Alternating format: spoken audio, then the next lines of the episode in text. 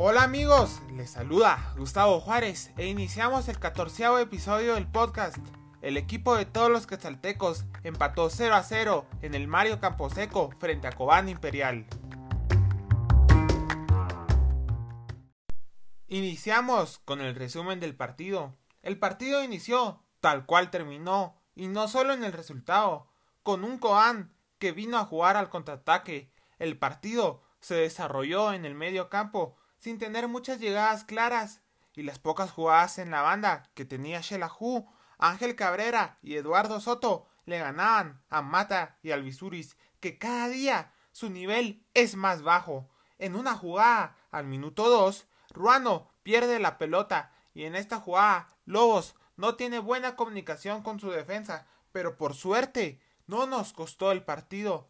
La defensa era muy inestable en el primer tiempo, pero me encantó que Jeffrey Payeras le diera un no me olvides a Pedro Altán y lo contuvo en todo el partido. Israel Silva tuvo una clara, pero como les adelanté, Moscoso está en un gran nivel. En el primer tiempo, Shelahu trató de llegar, pero la defensa de Cobán era muy sólida. En el segundo tiempo, Cobán se encerró completamente y lastimosamente lograron su objetivo, empatar.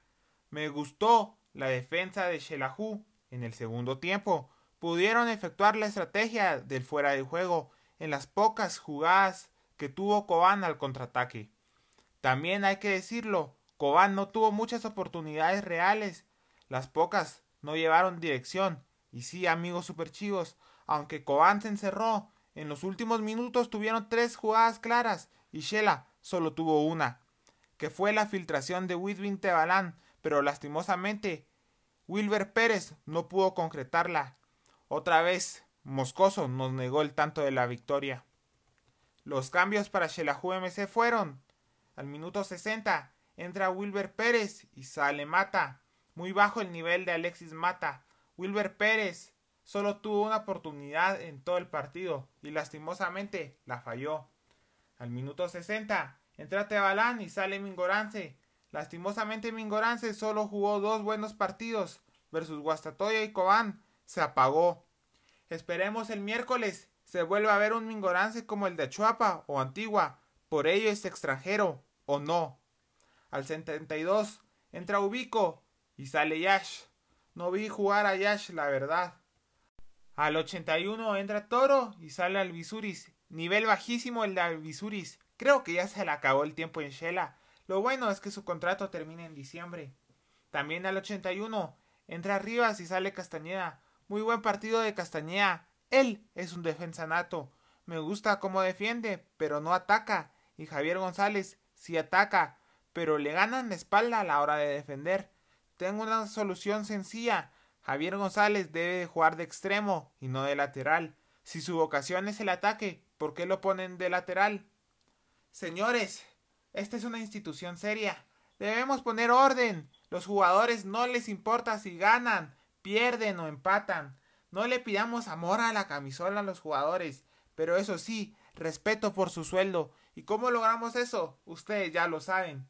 Como análisis final, Shelahu mostró un bajo nivel futbolístico, un equipo sin ideas tácticas, las pocas llegadas al arco sin poder definirlas. Y si volvemos a lo mismo, sin ganas de jugar. Si seguimos así, señores, vamos a clasificar de octavos y nos quedamos en cuartos de final. El miércoles jugamos a las 15 con 10 minutos en el estadio Mario Camposeco frente a Comunicaciones, quien jugó esta jornada contra Municipal en el estadio Doroteo Gamuch Flores. El torneo es muy irregular. No se vio un buen juego por parte de Comunicaciones en el Estadio Nacional, tampoco de Municipal, un juego partido en la media cancha, sin un desgaste extraordinario, que es lo que le convenía a Shelahu. Municipal inició ganando con una jugada de pase largo desde media cancha, donde la velocidad de Ramiro Roca le ganó a Michael Umaña, que se vio muy mal en la carrera. Por esa parte podemos aprovechar la lentitud de los centrales de comunicaciones con un pase largo directo a Silva. Y si juega Freddy Pérez otra vez podemos tener una gran ventaja a comparación del portero panameño José Calderón.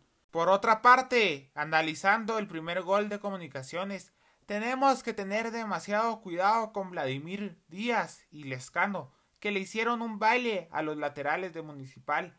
Me da una profunda pena lo que le puedan hacer a Javier González y Edwin Rivas. También no hay que concentrarse 100% en Agustín Herrera. Cierto, es peligroso, pero hoy en día su función no es de goleador, sino de jalar marcas y asistir al juvenil Oscar Santis para que él pueda meter el gol. Este joven formado en sus chitepeques lleva cuatro goles en los últimos dos encuentros, un hack trick contra Zacachispas y el primer gol del clásico. En el segundo gol, en los últimos minutos, un centro preciso de José Contreras hacia la cabeza de Vladimir Díaz, que fue gol pero por la velocidad de la jugada no pudieron determinarlo. En la continuación, Rafael González mete un fierrazo y esta vez la manda al fondo de la portería. En conclusión, Comunicaciones bien inspirado con las ganas de ser líder y ahorita tienen 22 puntos y Municipal se quedó con 24. Es decir, Comunicaciones si gana en Quetzaltenango podría ser super líder del torneo. Lo que se viene versus Zacachispas esta jornada perdió 2 a 0 frente a Santa Lucía y ellos no jugaron entre semana. Es el último lugar de la tabla. Hay que visitarlos y siendo positivos, Shelahu logra el empate ante Comunicaciones. Solo nos sirve la ganancia ante Zacachispas en el Estadio de las Victorias de Chiquimula. Todos han logrado ganar en ese estadio. Sería increíble que Shelahu no.